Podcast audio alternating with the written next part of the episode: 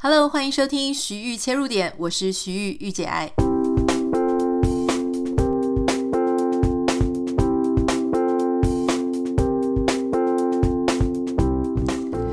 欢迎你收听今天的节目。在节目一开始呢，想要问你一个问题：你有没有曾经在非常烦躁、非常厌倦现在的生活的时候，想过说啊，真希望可以人间蒸发？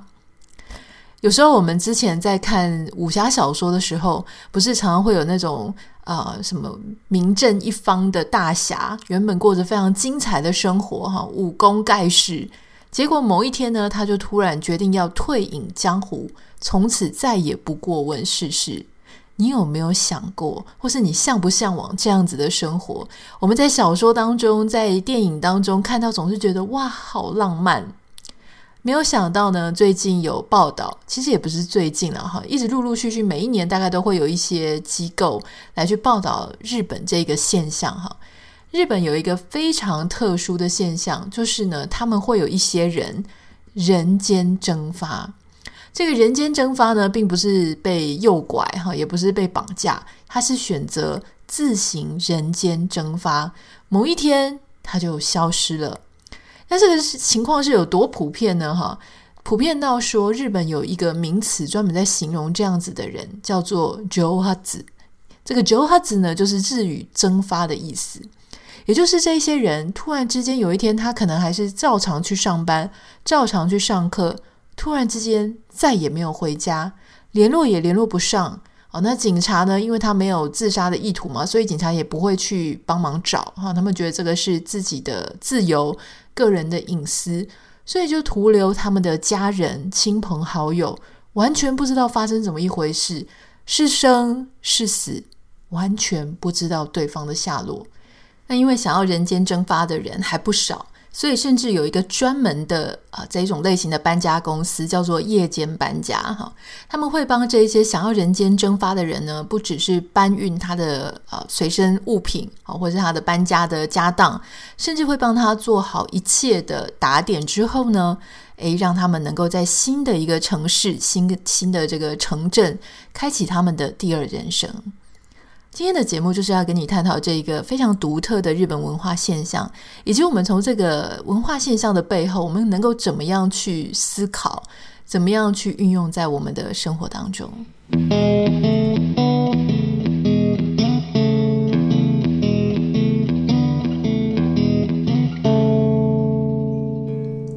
根据最新的数据资料显示，哦，日本在二零一九年。的失踪人口，一整年的失踪人口呢，大概是八万六千人，哈，八万六千人呢，或者将近八万七千人，然后每一年的数字都差不多。这几年从大概二零一八年开始呢，有比前几年更多一些。当然，这当中啊，大部分的人都被找回来了，哈，少部分的人呢，因为他就是坚持不愿意回到自己的家里，所以你也找不到他。那在这么高的失踪人口占比里面呢，其实你会想说，诶，是不是大部分的人是被诱拐的？其实不是，有很多人呢，是我们刚刚讲的，他是自愿消失的。为什么会自愿消失呢？这个其实要讲回日本的一个文化社会的一个压力哈。不管是我想大家应该多多少少呢都有耳闻，或是大概都有一点了解，日本是一个非常讲究社会和谐的民族。所以每一个人呢，他们最大的做事情的基本原则就是不要造成这个社会的负担，不要造成他人的不便。所以其实，在这样子的一个啊、呃、民族个性的要求之下，他们不管是在工作职场上，好，他们的压力是非常大的。他们必须要在公司里面呢，哎，安安分分的把自己该做的事情负责完成。那有时候里面的一些斗争啊，哈。派系斗争其实也没有少过，那甚至有一些人在里面很难得到成就感，因为他们其实呢也是非常的看重你的年资，所以年轻人要出头呢，往往没有那么容易。有才能、有才干的人也不一定能够出头，偏偏他们的家庭哈对这些。家里的特别是男人，他们的要求也非常的高。如果一个男人他在公司不受到重视，或是他被裁员了，或是他转职，这个在日本的社会文化当中呢，都会相对有非常大的压力。所以在这样子的一个社会环境、社会氛围之下，日本人他所承受的这个社会压力、人际关系的我们所谓的 bonding 的这个压力呢，绝对是难以想象的沉重。我记得我自己在日本旅游的时候，我就常常，我真的是每一次去都会看到这个，几乎是他的那个地下道。会被封起来，或者说会有一些意外事故哈。那他们其实已经实在是太普遍的在处理这些事情了，所以常常都会有人就是卧轨哈，或者是出现一些什么样的状况。有一些人就是喝的东倒西歪，然后整个直接倒在日本的地下铁里，这个是常常可以看到的。所以你说日本人呢，需要靠人间蒸发来逃避这些事情？我觉得好像也不那么令人意外，甚至就有一部电视剧嘛，就叫做“逃避虽然可耻，但很有用”。可见呢，哈，这个逃避这件事情呢，或是这样子的一个社会风气，已经是他们的下下策了。可是你心里又会觉得很矛盾，就日本人他不是一个非常重视完美的民族吗？他不是非常负责任吗？哈，我们说日本有大部分的人都是 A 型的，然后在血型的分析里就会说 A 型的人最负责任了呀。可是为什么在这么负责任的哈，我们这么认为的背后当中，他居然需要靠极度逃避来逃避这些事？他逃避的事情到底是什么呢？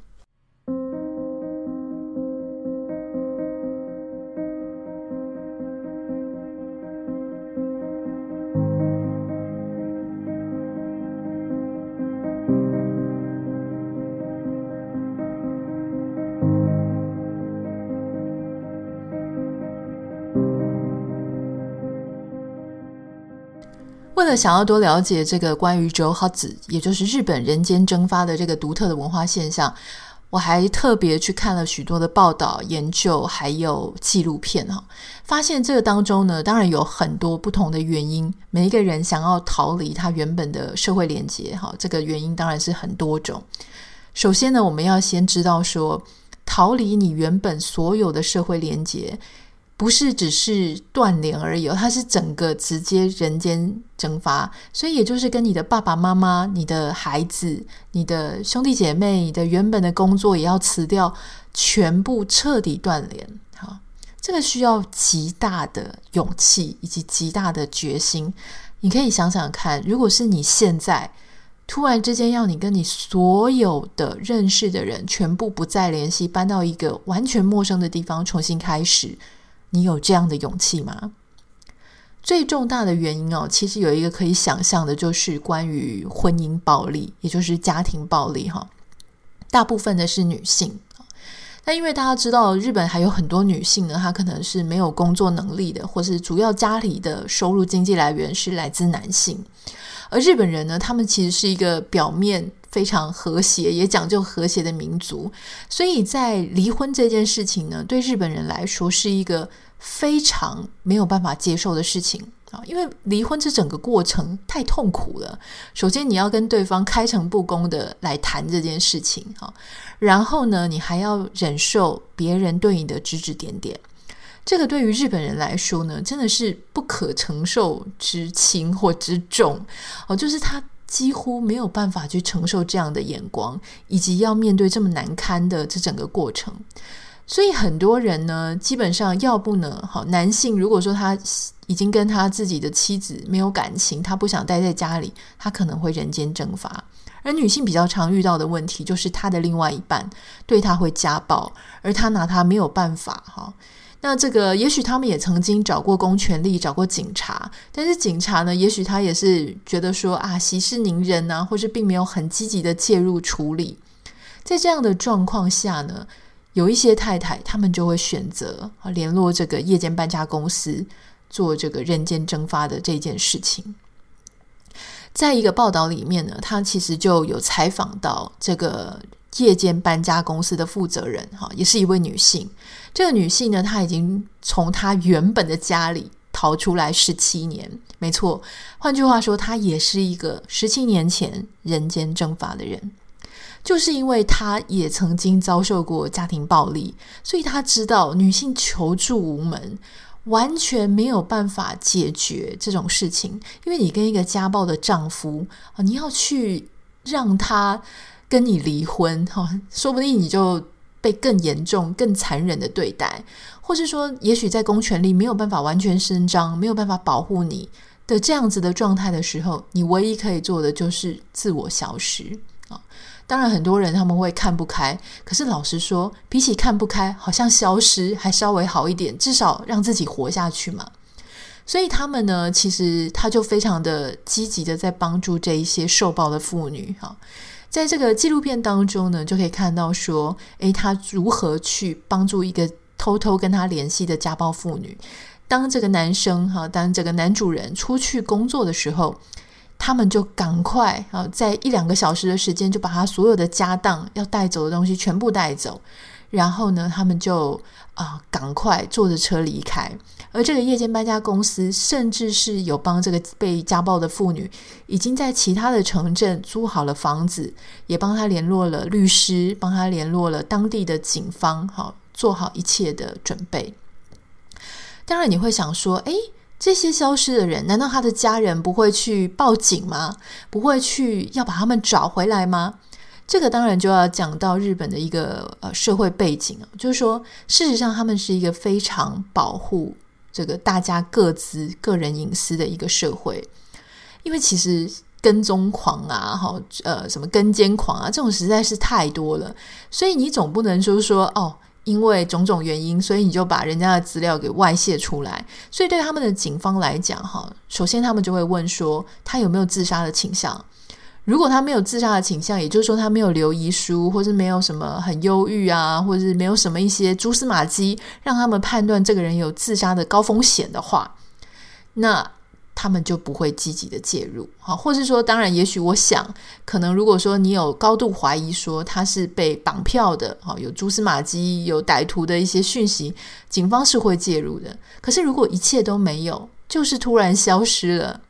他们的警方呢，基本上会保持一种这个是个人选择啊，就他们还是尊重说每一个人有自己想去的地方，他有不想要被联系的自由。所以在这样子的背景环境之下呢，你如果要去找到这个人，就会非常的困难。甚至在很多的案例里面呢，这一些消失的人，他的账户、银行账户还是有在提款的哦。当然，一般人是没有办法知道了哈。其中就有一个案例，他是一对年纪蛮大的老夫妻，大概我看那个样子，差不多也已经七十几岁了，七八十岁。他们在退休之后呢，住在一个集合式的老人住宅里面，靠着看护在帮他们打点一些生活起居。可是这个老先生呢，他就一直觉得这些看护有虐待他，对他不好啊，言语呀，或是肢体等等，就是让他觉得非常受不了。所以他决定再也不要住在那里。他常常挂在嘴边，就是说他再也住不下去了。有一天呢，他就把包袱收一收。没有告知他的老伴说他再也不会回来了，他就像平常一样出门，结果就没有再回来。他的老伴当然很急呀，因为他的先生呢就是有慢性病，所以他必须要长期服药。而且先生他后来发现哦，因为他们的户头是互相能够看到的，他发现他的户头被领走了很多钱。那他也很担心，就说一个老人家，你拿着这么多的巨款现金在身边，万一你被别人看到了，被觊觎，那说不定会造成真正的人身安全的风险。所以这个老太太，她也去找警察，警察跟她讲说这个帮不上忙，所以她最后怎么办呢？只能找这个私家侦探。好，所以我突然了解说，为什么日本的私家侦探这么发达？好像我们看这个什么呃毛利小五郎，就会觉得说，哎。真的吗？真的有一个这样子的工作吗？哈，原来他们就是在也要处理这一些事情哈。所以这位太太她就聘请了一个私家侦探去搜寻她先生的下落。好，那这个私家侦探呢，他也很痛苦，因为他去问警察，警察不跟他讲，所以他必须要去等待，就是说有没有任何蛛丝马迹的出现。啊后来这个老先生呢，他的包包，好，他曾经去一个餐厅用餐。结果呢，包包不小心遗留在餐厅，餐厅报案到警方哈警局去报案，突然得知了这个事情啊，这个私家侦探才有了一点线索，跑到一个离他原本的地方啊，一个小时之外的车程去到处探访。那这个这个纪录片呢，它其实挺好看的，所以我会在今天的节目简介栏里面呢，跟大家分享这个链接。如果你很有兴趣的话呢，你也可以点开来看一看。可是它没有中文字幕哈，它就是都是英文的。好，除了这样子的一些很特殊的状况，当然有一些人他是面临自己家里巨大的压力啊，你就想说，有的是家暴的压力啦，有的是受到虐待的压力啦。结果没有想到，有一些有钱人家的孩子，居然也选择人间蒸发，到底是为什么呢？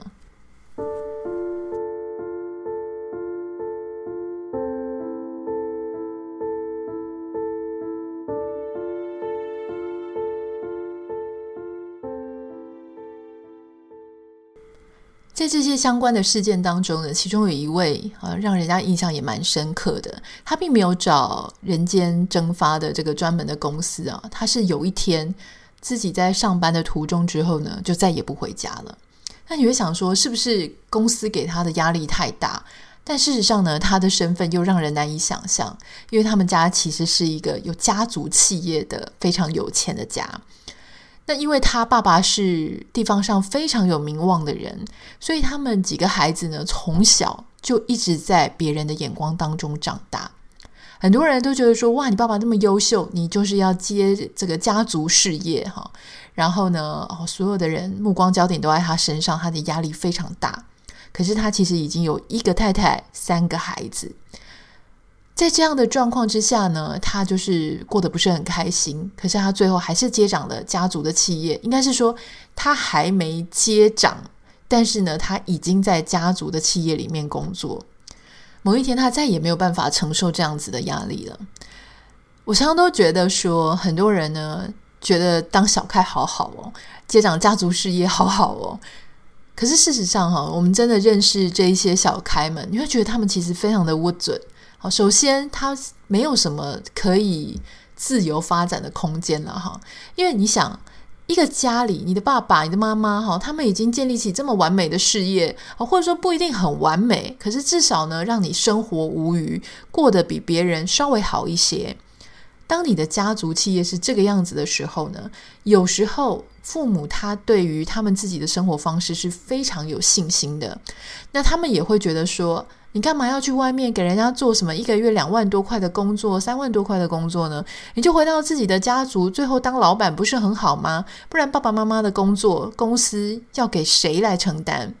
可事实上，你没有想到的事情是，父亲母亲在做的事情不一定是你一生想做的事。还有就是。当你父亲母亲都还在位的时候，哈，他们还在做掌控权的时候，这个小开他永远都必须要受制于人，还要受制于他的父亲跟母亲。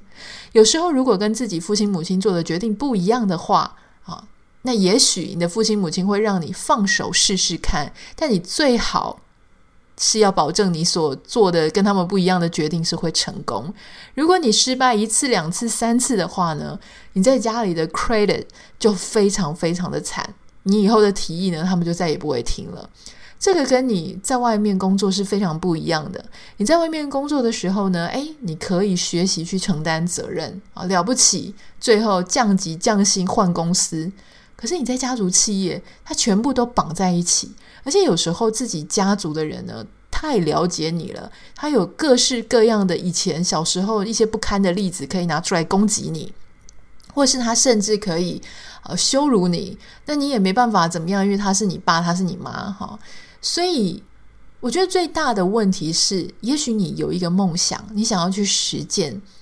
可是因为家里给你的生活就像个棉花糖一样哈，就说你虽然不喜欢，但不会饿死，还可以养家。在这种时候呢，最大的残忍是剥夺了你想要做梦想的那一种野心。你会慢慢的就被安抚下来，你会觉得说啊，算了啦，也许自己的梦想哦，前面还要努力太多年，前面的这个阵痛期实在太久，还不一定会成功。现在眼前就有棉花糖能吃，我为什么不吃呢？我觉得这个东西它其实没有一般人想象中的容易。好，这个案例当中的这个小开就是这样子哈。我想他面临的压力绝对是非常大的，否则他不会做出这么激烈的一个行为。你想，他有老婆，还有三个孩子，结果他居然某一天就再也不回家了。老婆联络不上他，小孩联络不上他，所有的人都联络不上他。他跑到一个非常偏僻的乡下呢，感觉上是去工厂上班啊，去开这个，也许是去开卡车等等的，看起来不是一个呃非常光鲜亮丽或是非常轻松的工作，感觉就是要付出劳力的工作。那这个他就在外面，因为他不想要回去面对所有的人际关系，他是有压力的，也不想面对他的家庭。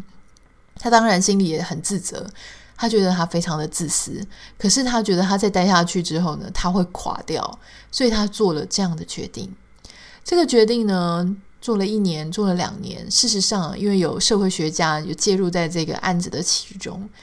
就有采访到他。其实他是一直还蛮后悔的，就他觉得说，当初做那个决定呢，好像做的有点太冲动了。可是他又已经离开家一两年了。所以他虽然很想念他的孩子，可是他却没有脸再回到那个家。因为你不要想说，哦，他家里的人很期待他回来，他就能立刻回来。很多在那样子的状态的人呢，他甚至是没有办法回家的，因为他觉得当初做那个决定的时候太自私了。他要怎么样去交代他当年做了这么样的一个决定？这种愧疚感反而让他更没有办法回去了。所以这个当中真的是非常多的人生百态了哈。那当然还有一些人，不是所有的人都有这么多的这样子的一个问题。有一些人他是犯罪了，有些人是被追债了，有一些人当然是被跟踪狂去偷窥啊，然后你就搞到说你必须要人间消失。当然，我想人间消失真的没有那么简单了哈。首先呢，就是日本，我想它还够大，所以如果你在某一个城市呢，人间消失的话。你还有机会在其他的城镇、其他的不同的岛上，或是不同的乡下乡村，重新再过自己的人生。还有另外一个，就是你不能是一个很爱玩 social media 的人嘛，哈。如果你很喜欢玩 social media 的话，你就会容易被发现啊。呃，像我记得这个安眠书店里面，好像第二季吧，就是也是因为玩 social media 哈，就是然后就被发现说这个人在哪里。所以其实你要舍弃非常多的事情。这个东西真的是我，我想今天就特别拿出来跟大家讲，就说人间蒸发。我不太知道，如果你遇到非常大的困难，非常想要逃避一件事情，或是你真的觉得很厌倦你原本的人生时，你会不会想要做人间蒸发这样子的行为？欢迎你可以私讯给我哈，就说来谈一谈，说你有没有真的想要这样做？那你有没有曾经做类似的事情过？那你遇到什么样的难题？其实有时候我想一想，就说有一些像呃跑去国外常住的人，或是旅游出去长居的人，或是像我们现在呢哦，就是离开了原本所居住的地方的这些人，某一种程度上来说呢，如果我在我原本所居住的地方留下了一些我难解的结，工作上的结，人际关系的结，所以我跑到了远方。也许是居游，也许是搬到其他地方居住。其实它也是某一种程度上的人间蒸发。好，它这个可能蒸发的不是很完全，还是会贴一些什么，脸书上贴一些照片啦，然后跟一些朋友，三五个好友会持续保持联络。